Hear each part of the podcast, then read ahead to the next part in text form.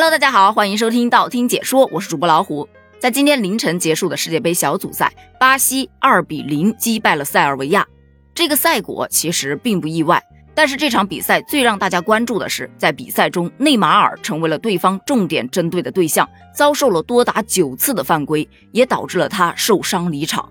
比赛进行到第八分钟，场上就出现了有趣的一幕：内马尔边线和卢基奇争抢时，卢基奇竟然直接将内马尔的球衣从头顶上拽了下来。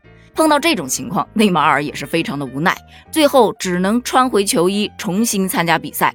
而这一幕成了名场面，登上了热搜。内马尔啊，在本场比赛中被犯规了九次，上半场遭受五次犯规，下半场四次。而在本届世界杯小组赛第一轮。全部十六场比赛结束之后，其他球员全场最多也就遭受了五次犯规。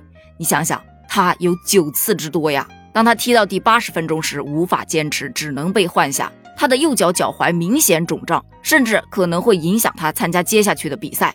在内马尔受伤下场的同时，巴西队最终还是顺利赢下了比赛，并且留下了本届世界杯至今最精彩的一粒进球。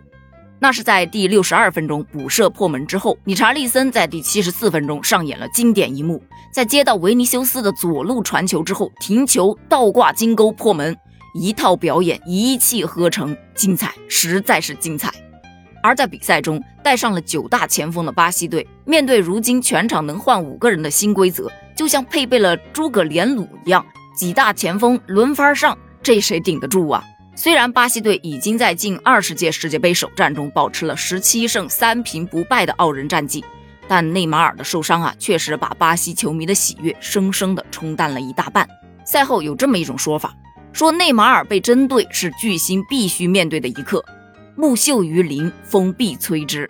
犯规限制对方头牌是常用的战术。梅西在巴萨曾单场被马竞九犯，内马尔和梅西这样盘带强的球星都会被针对。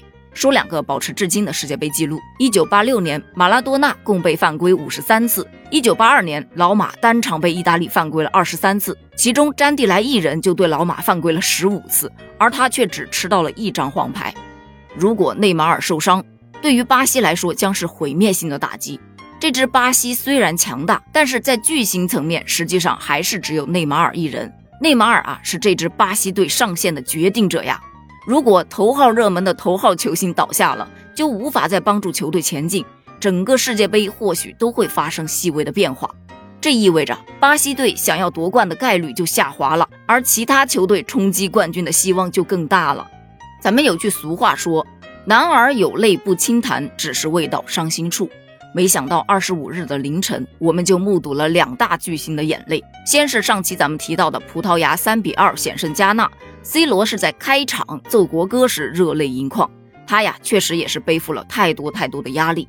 而巴西队二比零塞尔维亚赢下了开门红，但内马尔却被犯规受伤离场，在替补席上痛苦落泪。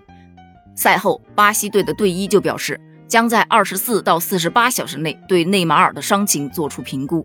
而内马尔本人不愿意谈及自己的伤情，巴西主教练就表示：“不要担心，内马尔会踢世界杯的，他一定会继续踢。现在可以确认这一点。”而面对网友的担心，内马尔的父亲也表示：“内马尔很好，一切都会很好的。”至此，全部八个小组都结束了第一轮的争夺。强队之中，爆冷输球的阿根廷和德国居然成为了争夺出线前景最为凶险的两支队伍。接下来的第二轮比赛，你怎么看呢？评论区留言哦，拜拜。